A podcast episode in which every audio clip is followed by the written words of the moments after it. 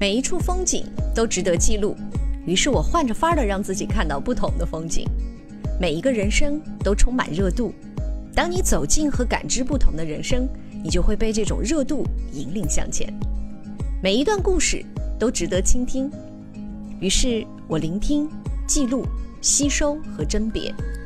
每一位中国人在美国的生活都是一个丰富的剧本。百味人生，探美国，我是王静，因了解。而宽容，欢迎关注喜马拉雅音频《王静在美国》，带着你的问题和我一起寻找故事。张克群老师的一套关于建筑学的书籍即将于十二月十三号出版。这套书籍总共有五册：《树木与房子》《记忆和承载》《寻踪与秘迹》《变化的建筑》和《探秘老北京》。大半年前采访张克群老师，他就说。我一学建筑的来了美国，你看这儿修房子跟搭积木似的，可是没办法呀，我回不去，那我就不停的写书，完成蒋南翔校长给我们清华学生提出的要求，为祖国健康工作五十年。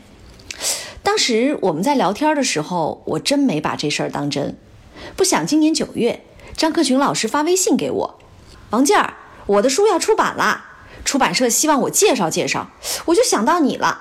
你抽空咱俩聊聊，于是就有了我们今天的这一期节目。张克群老师大概是我遇到的最有趣的灵魂，真正大家闺秀的他有一种生活特超脱的感觉，他活得特别简单，特别自我，充满乐趣。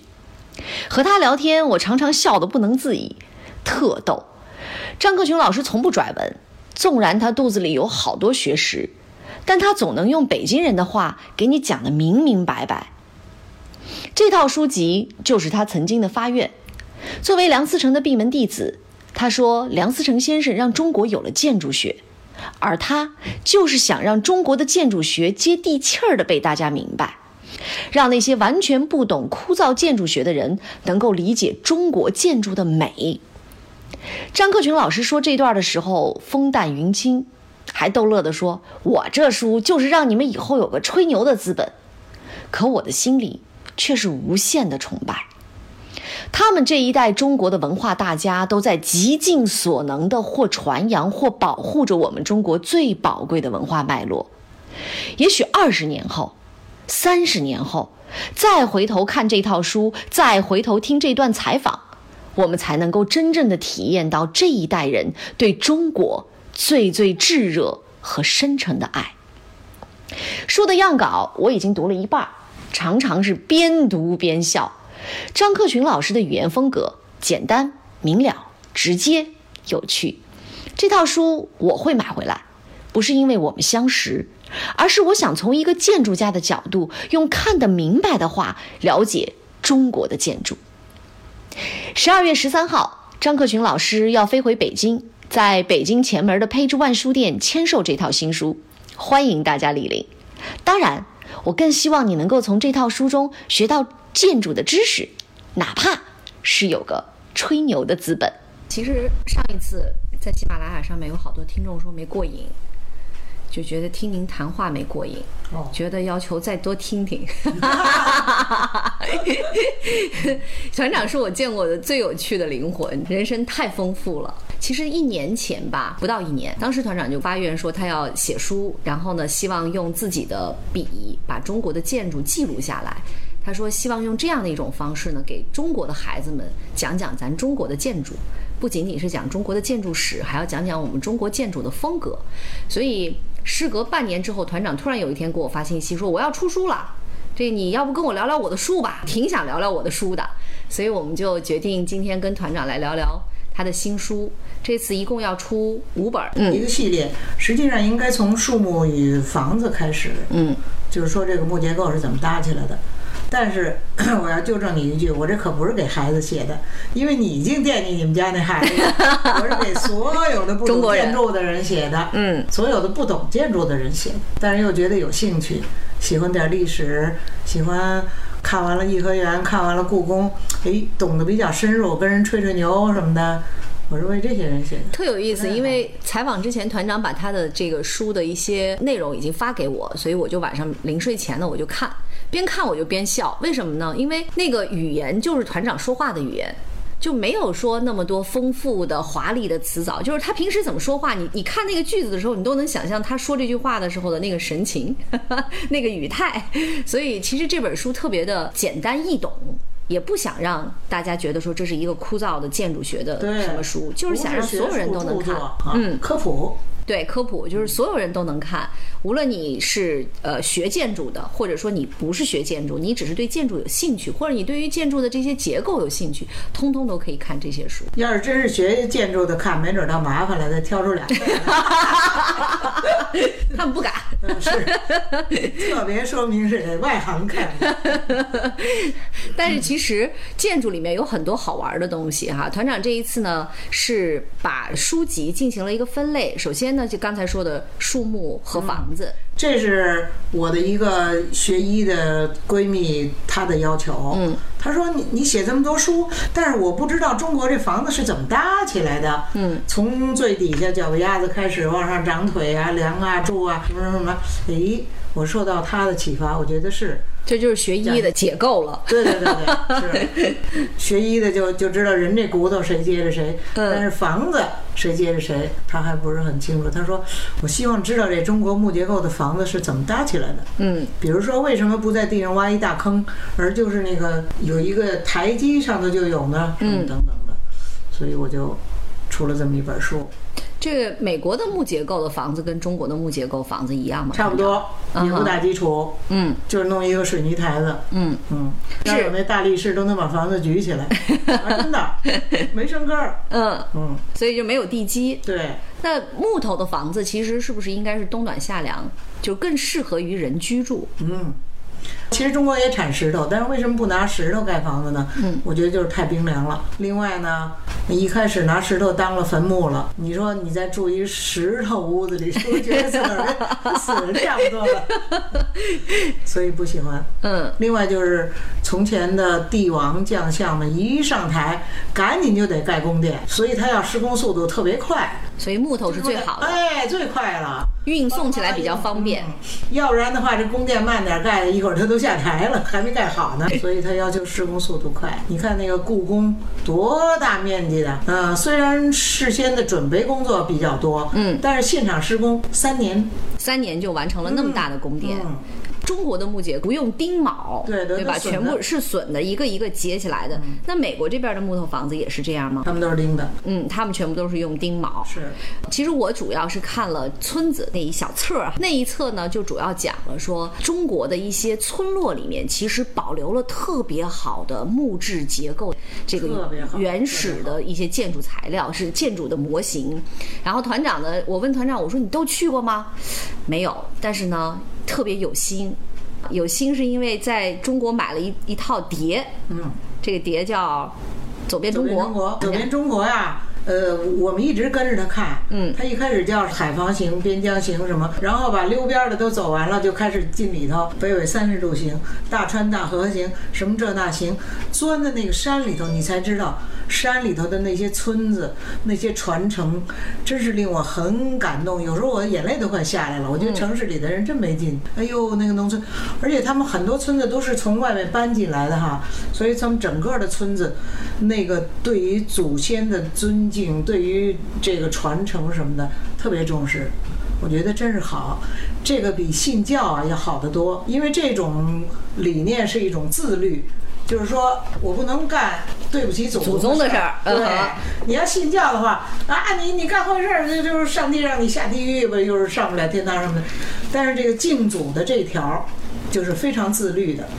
其实我们说中国人没有信仰，中国人的信仰是信仰于我们的老祖先，就是我们祖先祖祖辈辈留下来的那些好东西，我们信仰这个。对对对。我们可能没有一个准确的神，或者说我们没有一个准确的这个教派，但是其实我们老祖先所留下来的那一步一步，就像是我们的信仰。嗯。当然，现在这种信仰在被高速的经济发展冲击的差不多了，尤其是城市。城市。所以我就说，一定要钻到村子里，非常让人感动。你看，好多村子里重视这个教育啊。嗯，祠堂，对，祠堂。另外，这个祠堂里边，什么小学毕业的毕业的那年那天，一人发五个馒头；中学毕业的发十。哎呦，特别有意思。古时候也是，呃，秀才考上秀才的发多少粮食，呃，考上举人的发多少粮食，全村的人用他们的经济能力鼓励那些孩子念书。所以很多村子里的那个匾呢，都写着“耕读”两个字。嗯，就是说你你不耕，你没饭吃；你不读，你不明白道理。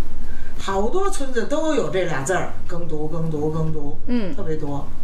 啊，我现在终于知道农村为什么是耕读了。嗯也就是说，那个时候你的这个学习和家里的这个粮食是挂钩的。对对对，啊没饭吃，你不读没思想。所以我看那些村镇的教育啊，不在嘴上，就是在那些满天满地的呃牌坊啊，或者是木雕啊什么上面，一抬头就是耕读，要不就忠厚传家久，诗书记事上都是这种的。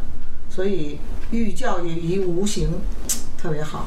我先要说，团长的这五本书里面，所有的插画全部是自己画的，嗯，对，就是呃，可能是有图片，或者说以前有的照片儿，或者说自己真的去到现场看到了那些结构，然后把它用钢笔画的形式全部都看到的现场也是我拍下照片来，回家画。我要蹲在这儿画，我得累死，而且得得多长时间？一个村子得去两天，所以都是咔嚓照上相，嗯，然后就搁在电脑上，照着电脑画，嗯，团长，你画一幅这样的画大概多长时间？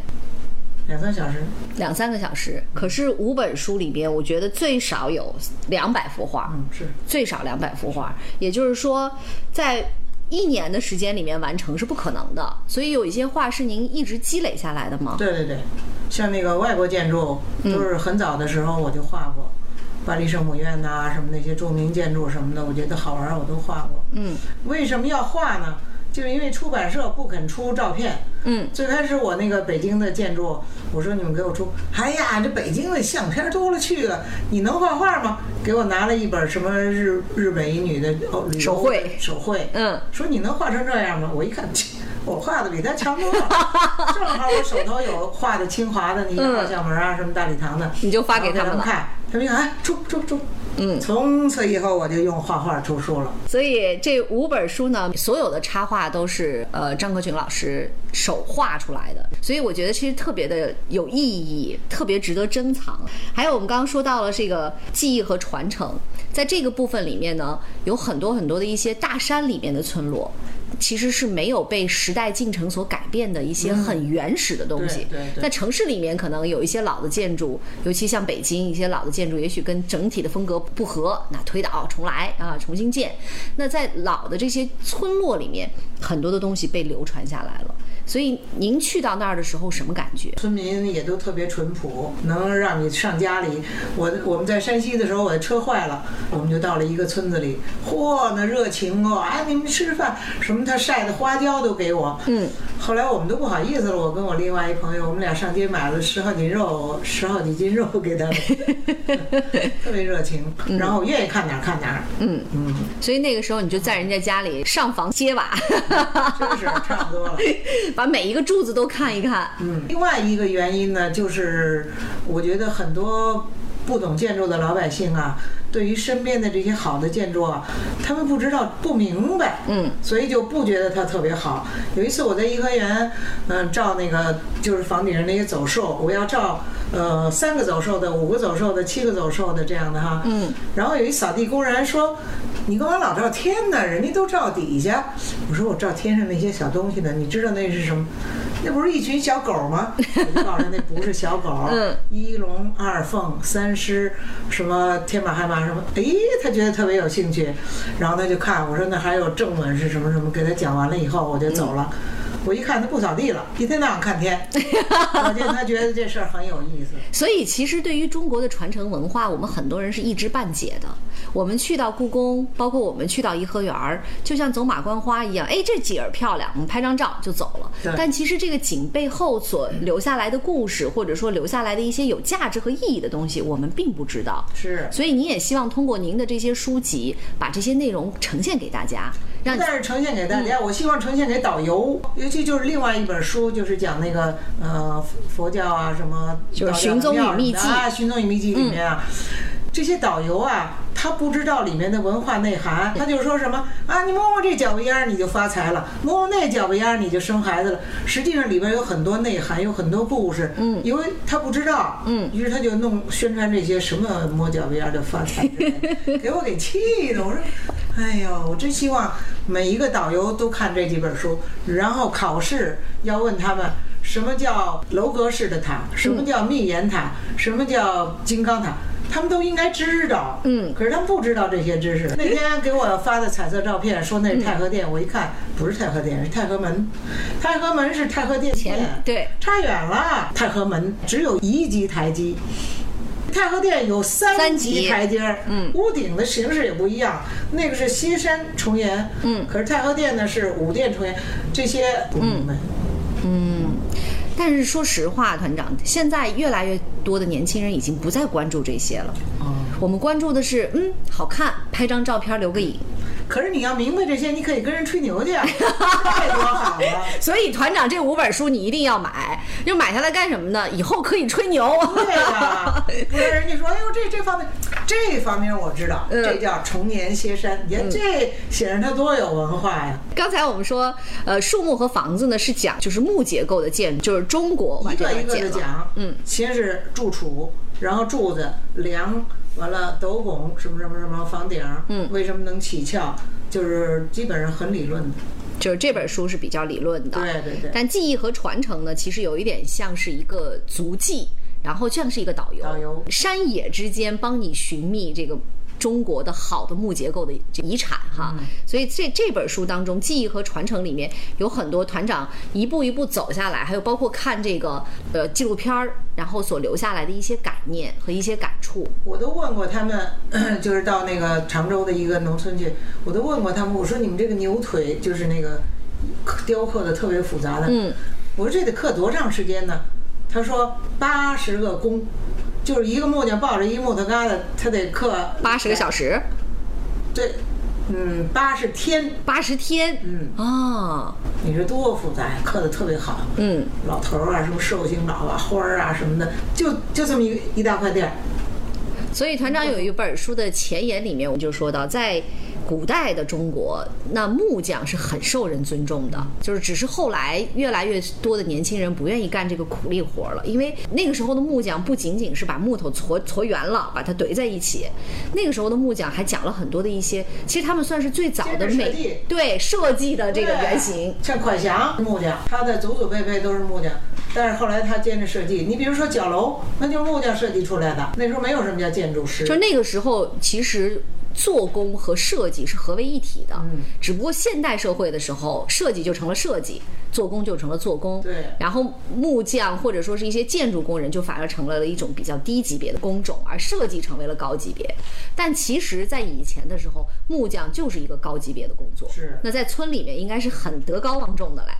但是过去这个木匠了什么的也不受重视，嗯，也没有书写，他们都是口口相传，以至于在中国就没有建筑学这么一个东西，一直到一九二几年成立了建筑系，梁先生才把这个口口相传的很低级的这种木匠的活儿提高到了叫建筑学。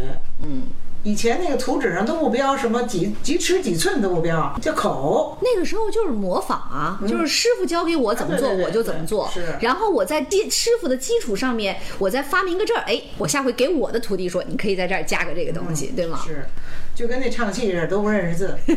什么叫谱啊、哆来咪，一律不认识。师傅出什么声，他出什么声，就跟那似的。梁思成先生对于我们中国的建筑学，那真的是开天辟地。贡献太大了。他留学回来，他完全可以开一个事务所，然后他挣大钱。可是他干了这苦活儿，什么钱不挣，一天到晚就是量这个弄那个什么的，也没人给他们钱，不行，弄个破驴子住的没房顶的房子里，特别苦。但是他要干这件事，因为有一个日本人要写中国建筑史，他觉得不行，啊，这怎么行啊？什么日本人，我中国人，所以他立志要写建筑史，您是算是梁思成先生的闭门弟子哈，算真吗？差不多。是啊，我记得应该是闭门弟子哈，是就应该算是最晚期的学生了。但您也有一个心愿，就是我想用我的方式把中国的建筑史告诉中国人，用最简单的方式，呃想复杂了也听不懂啊。对而且讲复杂了，那大部头的书在书店也卖不出去啊。梁先生那个建筑史啊，老实说就太复杂了。嗯，什么那尺寸怎么弄，什么什么，哎呦，我看着脑袋都疼。所以我一想，别人看着就更疼了。因此，我就用我的方式，主要讲讲它怎么个好法儿，以及里面发生过什么故事。人类是喜欢用故事的方式去传承的，就像我们小的时候，一这个婴儿，妈妈讲故事，他就能够安睡，他就会可以安静下来。所以人对于故事是天然的接纳。团长这次用了一个特别现代的方式，讲一个特别复杂的学术，叫建筑。呃，这个记忆和传承呢，讲村寨里面的木头哈。那还有一个寻踪于秘迹，其实主要讲的是宗教建筑。对，主要是佛教跟道教，因为西方的教进来以后就用了砖石结构了，教堂大部分都是砖石结构，对，啊不是咱们的木构。嗯嗯，早在很多年前，应该宗教是最有钱的，对吗？所以他们的建筑应该是最复杂化的，是这样吗？中国的宗教可不是最有钱，那是外国，外国宗教最有钱。教皇那比皇上好，那皇上那都都得听教皇的。嗯，所以外国建筑的教堂，尤其是天主教堂，都是最宏伟的。嗯。中国建的不不是最雄伟的，最雄伟的依然是皇宫。嗯。嗯，而且历代的皇帝一会儿灭佛，一一会儿灭道。啊，西方谁对谁对我有用，我就用谁。啊，佛教特别多的不是建筑，是。而是是石窟，石窟，是那些石雕，对对对，为什么呢？特别美。嗯。因为呃，皇上不让在城里大闹，所以他们就让钻到山里去了。而且皇上一灭教，一来就烧这个烧那个，只有石头的 烧不了啊，真聪明。啊，所以他们。尤其是北魏的一些信佛教的皇上，特别热衷于抠石头。嗯你看那个龙门石窟、云冈石窟真美，嗯，特别好。那八辈子坏不了，除非你呃凿去。对，包括天水的那个对，天水的嗯叫什么？麦麦积山山，，对麦积山，那真的是在石头山上面刻出来了一个嗯。一个一个庙啊，那对不同，就跟那个麦垛似的。对，特别的漂亮。我们当初到西北出差的时候，假公济私的去了一趟。那我问团长一个就是特别外行的，道教的建筑和佛教的建筑最大的区别是什么？没区别，没区别。最大的区别呢，应该是内部的那些雕像以及彩画什么的。嗯，但是建筑是基本相似的。嗯，不但基本相似，而且已经抢来抢去的。嗯，道教的人把和尚轰走了，他就在那儿了。两天的功夫，这和尚又把道教道士轰走了，他又在那儿了。因为什么呢？中国的佛教和大教都有大量的神，嗯，都数不过来。尤其那道教，什么王母娘娘、乱七八糟、阎王爷都算是他们，甚至于活人，比如说 喜神，嗯什么这个那个的，都可以算是道教的神。嗯，所以他们那佛爷太多了，你要弄一天主教堂，拢共就哥儿一个挂那儿，这这就不合适。嗯所以他们需要四合院儿。你看想正房里放着最主要的，嗯呃，弥勒佛是都在旁边儿，嗯然后什么这房那房，后院儿还有什么。啊，所以这就是为什么无论是佛教还是寺庙，都得用都得要四合院儿啊，就得分个主次。太多了，对，正房放释迦牟尼，嗯两边儿什么什么这个那个，然后厢房放无穷多，尤其道教，对，这娘娘那娘娘都数不清的一百多个，恨不得嗯，八仙。我们的这个教授呢，因为是基督教，他就说，他说我特别不能理解你们佛教，你看你们佛教，同一个佛，不同的面相。就到哪儿，他的面面孔都发生变化。后来那一天，我还为此专门去采访了西来大学咱们这个佛学院的一个高材生，呃，现在是上博士。我就问他，我说为什么佛教，比如同样是释迦牟尼，那他可能在印度他就是另外一个面庞，然后在中国它又是另外更像中国。那你这老师可是孤陋寡闻了。嗯我亲眼在德国看见一个，他爷爷曾经来中国传教的，嗯他给我搬出好几本书来，没把我给乐死。嗯，那里头那个什么圣母玛利亚，完全是一黑人。嘚儿卷着头发，然后再一看中国的那本《圣母玛利亚 》，嗯整个就一林黛玉，各种不同面孔。后来我们就得出一个结论，就是宗教想要进入到一个地域的时候，它要迎合这里的文化。对，嗯，佛教还有包括道教，它的神太多了。进入到这个地区的时候，它都会以地区最有权威性的人的这个面庞为一个模儿，我所知，释迦牟尼长得都差不多，圆脸儿。都是叽里咕噜的，然后呢两耳垂肩，这手这样的。嗯，不是还有一故事呢吗？那这因为他跟孔子两个人破闷儿，嗯谁输了弹谁弹谁一下，孔子弹他嘣儿一下，所以他这有一包。嗯，然后他要弹孔子，孔子嘚儿，他学生背着他跑了。嗯，回来以后说说干嘛？这这这要弹我呢？其实人家有说头，嗯什么这今生来世这那，我就不明白了。嗯，嗯，我的老家甘肃有一个四佛爷像，然后那个佛爷呢就是带胡子，啊对对对对，唐朝呢是带胡子的你说的是菩萨。啊，那是菩萨呀。对对对，啊唐朝的菩萨是带带胡子，就是印度的菩萨是带胡子的。嗯，到了中国以后，也不是谁把那胡子给剃了去，主要是因为觉得这神里得有一个女人，嗯，就得女人的心比较温柔的什么，别都凶了吧唧、胡子巴拉的什么的，所以那菩萨。就变成了女的没什么特别明显的 性别特征。然后那个四佛爷山呢，就是这么个动作，就是弹指一挥间的动作。然后在它的远方呢，刚好就有一个山孤独是冒出来一个小方块儿，人就说弹的对，说是弹眼屎、弹鼻屎，弹那么远。所以其实民间有很多好玩的东西，只不过就是要有人去细心的发现它、整理它哈。团长就是把民间很多这样的一些有趣的东西整理成册，我觉得这个真的是特别的难得。嗯，我在整理的过程中也真学了好多东西。嗯，开始我知道北京有一卧佛寺，我以为那个卧佛就了不得呢。后来到了山西一看，嚯，人家卧佛比那卧佛大多了。嗯，那个当然是铜的了，才五六米长，人家二十三米。嗯在整个一个山里，抠了也不知道多少年，大卧佛。在写书的这个过程当中，团长并不是以一个高居于懂建筑的人的这个角度去给大家讲，我是学他也是边学边讲嗯这事儿真好玩儿。嗯我觉得好玩儿，你们也看看也好玩儿。嗯。所以并不是，并不是讲课。我们要说这五本书如果你买的话，可能你看到的是一个活生生的中国建筑的故事，会很有意思。他们给我起一名叫清华奶奶讲故事，开始我很不能接受，后来一想，我可不是也就是奶奶了吧？奶奶给孙子讲故事，嗯，挺好。嗯那还有一本是《变化的建筑》，这个主要是讲了西方的建筑。对，嗯，西方建筑跟中国建筑最大的一个不同，就是他那脸恨不得一百年变一回，嗯，各种不同的风格，现在都变成扭曲的了，都是什么冒尖儿的乱七八糟。不，中国建筑现在也在变，但 是几千年以来，外国建筑变得特别多。嗯，那这是为什么呢？如果从建筑史的角度来说，团长，您觉得为什么就是西方的建筑它变化会更多元？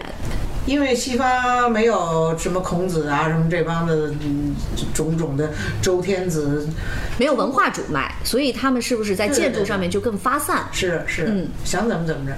你看那廊香教堂，嗯那个平面就是一个耳朵，是听教堂声什么的，想怎么怎么着，他们就是没有人管着。嗯中国呀，从周礼开始，哎呀，这周公也不知道怎么那么勤快，老早就把什么事儿都定好了。嗯什么都城必须得是九经九图，必须是方的，有九个门儿。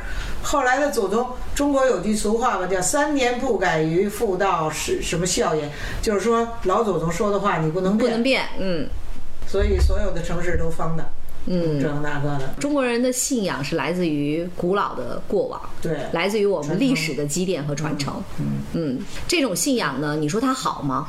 它挺好，因为它真的是精华留下来的。但不好的就是也容易被摧毁，很容易的就被忘却了。你比如老祖宗说，这个你不能改，可是现在时代发展了，大家觉得变化是最好的，所以这也成为了一种矛盾。但是实际上呢，还是有老祖宗的影子的。嗯我看了好几个新建筑，很时髦。嗯，但是有老祖宗的影子，比如说上海那个世博会。对我一老远一看，这不是斗拱吗？但是它没做成那么复杂，一个一个的小木头块儿。嗯，呃，延庆的那个叫什么世博园，什么世博会，明显的就是大屋顶。嗯而且还起翘。嗯明显的还是有有这个影子。所以这个是不是也是梁思成先生将中国的建筑学真正的整理，并且树立起来了他的这样的一个体系之后，现在在中国学建筑的孩子，可能这一部分也是他们的一个根基。您觉得呢？对，要学建筑史，但是不是简单的模仿。嗯，要学建筑史，你要知道，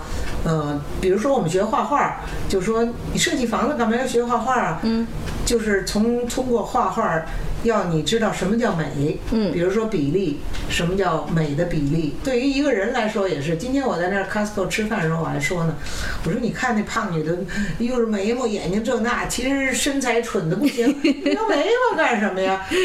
最好看的人，老远一看，首先得身材比例要合适。哎，七比三，嗯腿是七啊，身是三，什么什么这个那个的，嗯，近处你才看什么眉毛、眼睛这个那个。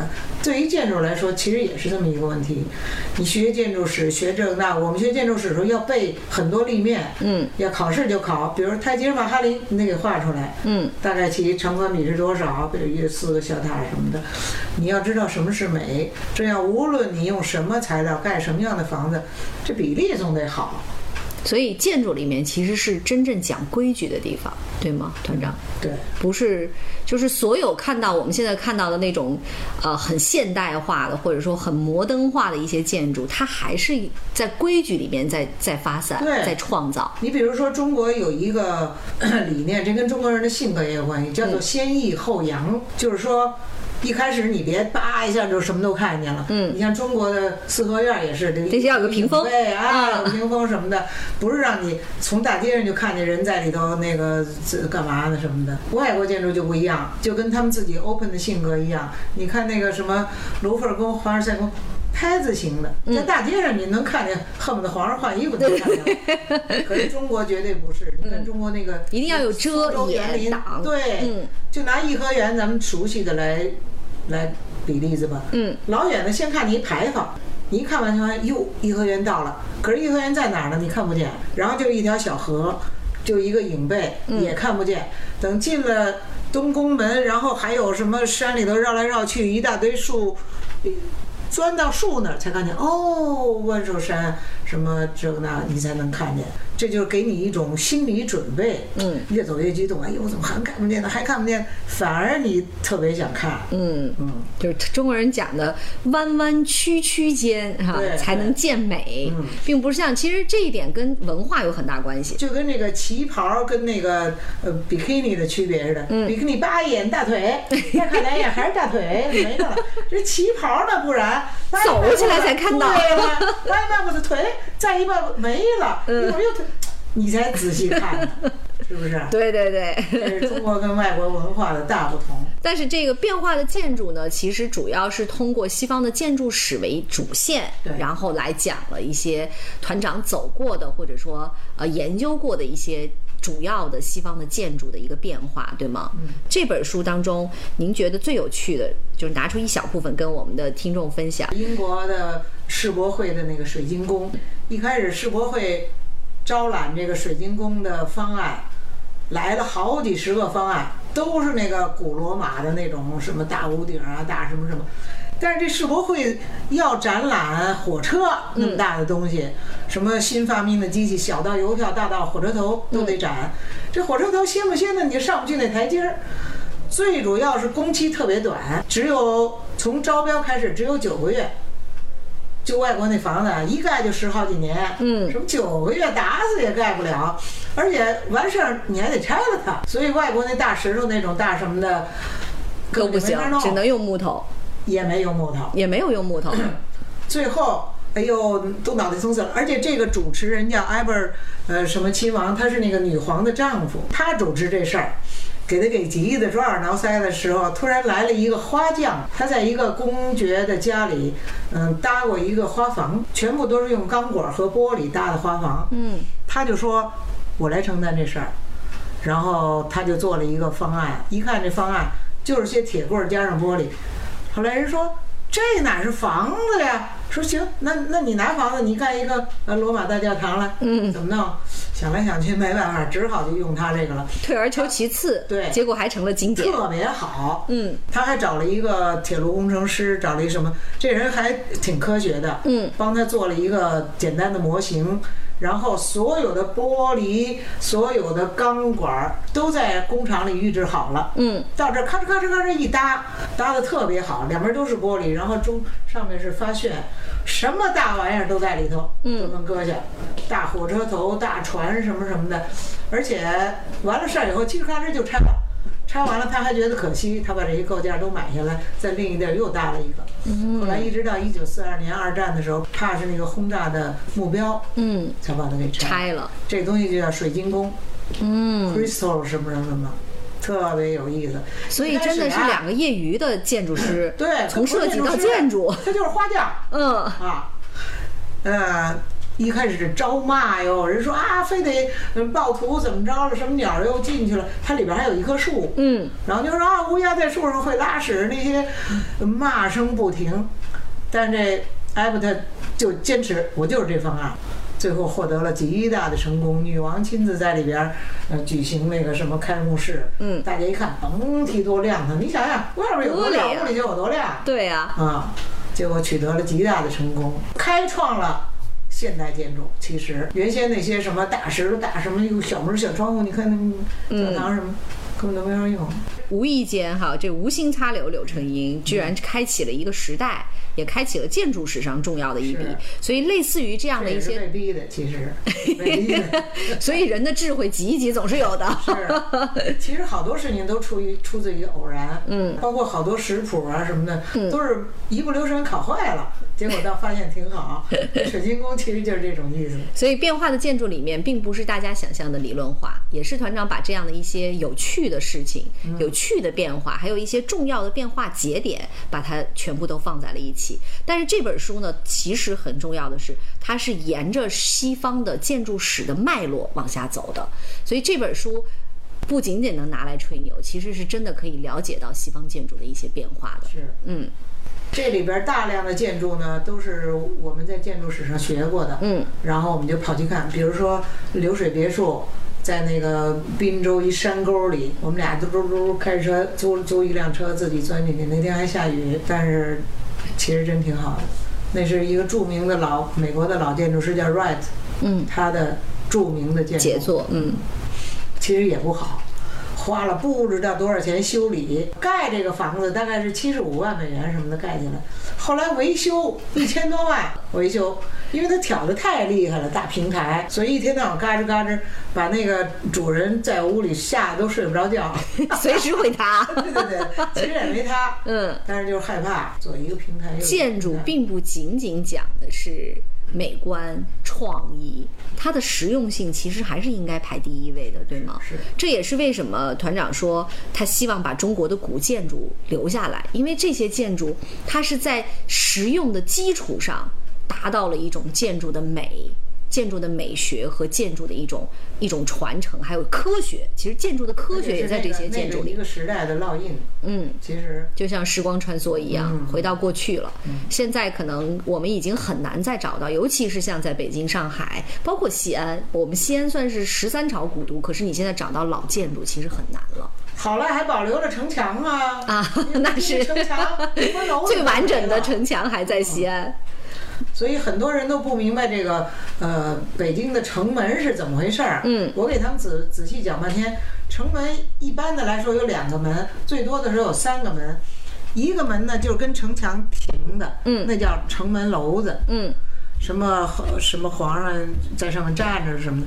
然后就有一个瓮城，对瓮城。我们现在还有瓮城，对，然后前面呢是打仗用的，对叫箭楼，嗯都是些小小窟窿，，对，小方块，在这个这个里边就是屯兵的，嗯，然后还得有庙，因为要有精神，比如说上上场前打仗了，还得要还得求求求福求求求求所以里边还得有俩小庙。嗯呃关帝庙什么钟师啊，什么这个那个的，而且还有一个叫闸楼，就是从这儿好进进来兵，对，有还有的有闸楼，有的还有包括值班的时候，那个呃士兵在上面睡觉的屋，其实也在上面一个小楼。哦，对我们西安这个在南门现在还依然保留这个，他会写清楚说这是士兵轮岗休息的地方，就是他们因为保证这个城墙上始终是二十四小时有人的，所以其实这些老建筑，但是大家都不知道啊，就很可惜。哎城门跟箭楼，嗯，有人都分不清。对，而且箭楼不是每个门都有的，它其实是，比如说我们西安的这个这个城墙，它只有南门有箭楼，东门有箭楼，它就是四大主门是有箭楼的哦，但其他的辅门都是没有箭楼的，北京的九个门都有箭楼，都有箭楼。嗯四面都得打仗，估计谁从哪边来了，所以都有。所以探秘老北京这个真的是团长，我刚刚问团长，我说这个是您都走过吗？说探秘老北京真的是都走完了太走了，把北京都走了一遍。那这个是您什么时候开始走走北京？北京城那么大呀？嗯、开着车走啊。不是走路走，不是十一路。其实一开始我写北京建筑是因为呃深奥，嗯，然后我听外国人说中国没有宗教，嗯。我很愤怒，我说怎么没宗教？光北京就这个庙那个庙的，我就开始跑这些庙，嗯，照完了以后呢，这深奥也没成功，嗯，然后我这写书也写上瘾了，我就开始又写别的，所以那个时候把北京的这个除了宗教的各种庙，把北京的老建筑哈，又又都走了一遍对。北京现在的四合院应该剩的都不多了，您都已经走完了。嗯，四合院也没打算全部都保留，保留。我看他们规划局是这样说的，就是西四的一条到八条，嗯，然后东城保留一片儿，西城保留一片儿，团长住过四合院吗？没有。您没住，我可您不住那，厕所都没地儿上。多少人现在可期盼着有个四合院啊？北京现在一说反了。嗯多少住四合院的盼着上楼啊，好有地儿洗澡。嗯，所以您小的时候就是在清华的院子里长大的，那个时候清华是没有四合院的。小洋楼。小嗯因为我爸我妈从到清华起就是教授，嗯，我们就住二层小楼，single house，哦，也是没有暖气，嗯生炉的。所以您觉得北京探秘北京这一块，您最想跟大家分享的是什么？嗯，消失了的好多东西，嗯比如说东四牌楼、西四牌楼非常美。现在我都把那个，就是每个牌楼上面那个牌匾是什么字儿，我都写下来。对，我看您的那个钢笔画里面，其实很多东西有这样的一些细节。嗯，很多东西都没了，挺可惜的。嗯，那您当时就是很多的一些牌匾上面的字儿，其实也都是您刻意留下来，拍了照片，然后拿钢笔画画出来的。那些字儿不是不是那都是老外拍的照片，啊，我在一本旧京摄影上面找到的。嗯我上哪儿拍去啊？我已经没了生下来那些牌楼就没了，嗯，早都没有了。但是是我忽然想起来要写这个，为什么呢？现在好多人不明白什么叫东四，东四牌楼，东边有四个牌楼，西边有四个牌楼，然后有东单牌楼、西单牌楼，我都画了一个图。东四牌楼就是一个十字路口，四面都有牌楼。啊，东单牌楼呢，只有长安街的这个方向有两个牌楼，这个方向南北大街上没有。没有牌楼，嗯，所以两单牌楼单牌楼啊，东单牌楼。好，有一个人竟然外地人问我东四十条，我说那不是东四十条，是东四十条，四十条还有三十九条，三十八条。所以在北京这一块，消失的东西是追不回来的。这也是您写这些书的一个最重要的一个初衷，就是别让那些东西都消失了，对能用我们的方式，记忆里，最起码留在记忆里。哪怕留在我的画笔里。啊，知道咱们古人，咱们从前有过这么好的东西。所以这五本书呢，预计是在十二月七号，十二月七号。十二月七号呢，张克群团长将会在北京十三号，十三号十三号的发布会是在它叫 Page One，Page One，嗯，在北京的前门 Page One 的前前门的这个 Page One 会有一个，应该算是一个发布会，同样也是一个签书会。如果大家有兴趣的话，一定要去看一看，因为我觉得。团长是我采访了这么多人里面最有趣的灵魂哈。刚才我一来呢，就给我展示了一下他最近正在干的一项苦力活儿，就是找了 买了好多的旧旧邮票，然后呢从那个旧货市场里面淘的，全世界各地的邮票，他现在接下来要做一个大活儿，就输出完了，现在接下来要做一大活儿，把所有的邮票分门别类的保存下来。其实我觉得您对于分国家分国家、分时代哈、分时间段，然后包括刚才给我展示了一些，就还有希特勒时期的邮票哈，是就是有旧的，很有意思。有国家有一段有，另一段没了。嗯再有国家像非洲那些，一会儿肯尼亚跟谁合了，一会儿他们又拆了什么，所以很有地理和历史知识。所以一方邮票里面展示的不仅仅是一个时代的印记，一方邮票里面展示的是一个文化的脉络，这个太难得了。很有意思。所以下回您也可以再出本书，讲讲这些邮票的故事。Why not？对呀、我觉得您用您的方式，因为我特别喜欢听团长聊天儿，因为特别生动，有有着那种北京人的平，还有着北京人的乐子哈，然后还能把很多的事儿给你讲明白我都。说了，我要出一本书，人看了不笑，这本书不出了，真的给逗乐了。所以这五本书《树木和房子》《记忆和传承》《寻踪和秘技》《变化的建筑》还有《探秘老北京》这五本书一定会让你开怀大笑不止五次，因为里面有太多好玩的事情。尤其是听过采访以后，知道团长说话风格，你再看这个文字，你就觉得哎呀太有趣了，因为就是团长活生生的在这旁边跟你说着话，唠着嗑儿。你干嘛老叫我团长啊？习惯了。哎呀，习惯了，就要解释一下。因为呢，我认识张克群老师是从合唱团开始的，就无意间我们接触了这个合唱团。团长呢是特别有意思，就在家闲不住呗。我今天问他，我说你有时间睡觉吗？你写了这么多书，画了这么多画，还还还弄邮票是吧？还组织这个大家唱歌，合唱团的人从十几个人现在呼泱一下已经快上百人了，你哪有那么多的精力？嘿呀，你不知道，我倒头就睡，五分钟、十分钟。从前我念书时候就是，嗯念累了我绝不头悬梁锥刺股，嗯一觉得困了马上就睡觉，十分钟一会儿就精神抖擞接着念。因为跟团长是因为合唱团所认识的，后来我就一直叫团长，团长，团长。回头人不明白，团长以为我带好几万人呢，上校团长。但其实我要说的是，张克群老师真正的身份是中国的建筑家。未来也希望更多的人可以关注一下张克群老师的建历史、建筑的学史。大家都忘却了您真正的身份，您真正的学术的领域。对所以这五本书，呃，即将在中国上市，希望大家有机会的话呢，一定要去买回来看一看，因为。这是我们中国建筑文化的一一次解读，也是一次现代化语言的解读。而且最主要的是，您可以像讲故事一样的讲给您的孩子。我们更希望我们的孩子知道，因为对于我们而言，就我们这一代人，七零八零后的人，我们可能已经无暇顾及中国所留给我们的那些宝贵的东西，无暇。团长，就是中，这是因为我们这个年龄段上有老要孝，下有小要教，然后你自己还要属于你事业的爬坡期，所以真的很辛苦。但是我觉得每天晚上你可以给你的孩子读一段儿，特有意思，让我们的孩子真正的知道我们中国的建筑是怎么回事儿。高速发展经济的时候，也许应该停下来。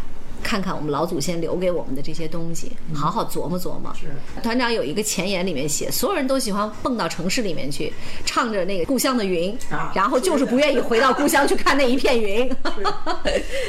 所以，这个对于我们所有的人而言，这五本书除了历史，除了建筑学，除了文化，其实真正的是在寻找我们根子里面该有的那种像木头一样。其实木头很有意思，它跟石头不一样，有的时候呢足够坚硬，但有的时候它又足够柔软。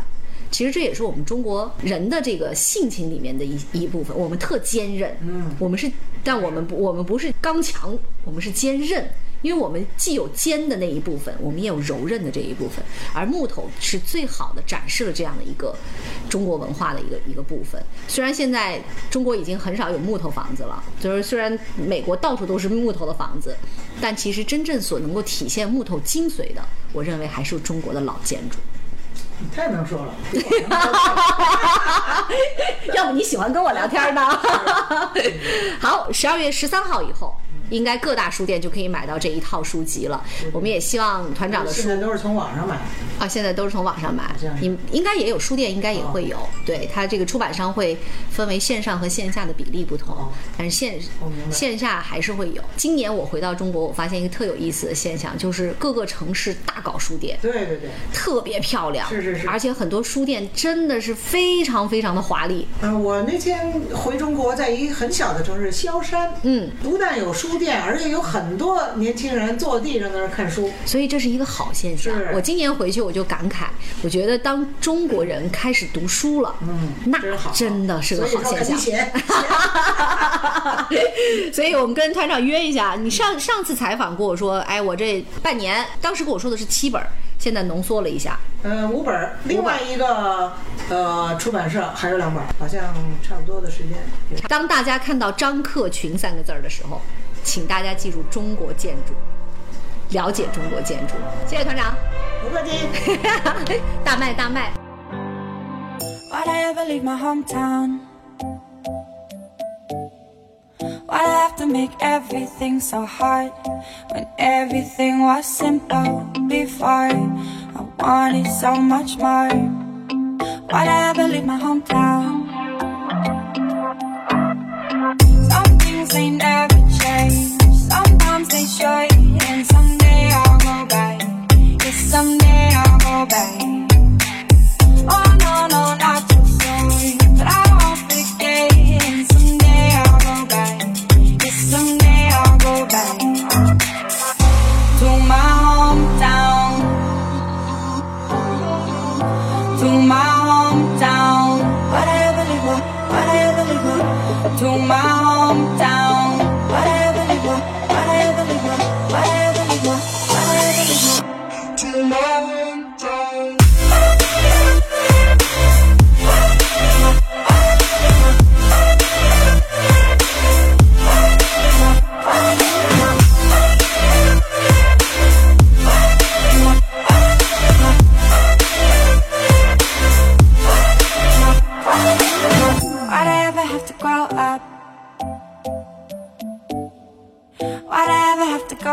find my way? Had everything I wanted before oh, I walked out our front door. Why'd I ever leave my hometown? Some things they never change. Sometimes they should, and someday I'll go back. Yes, someday I'll go back.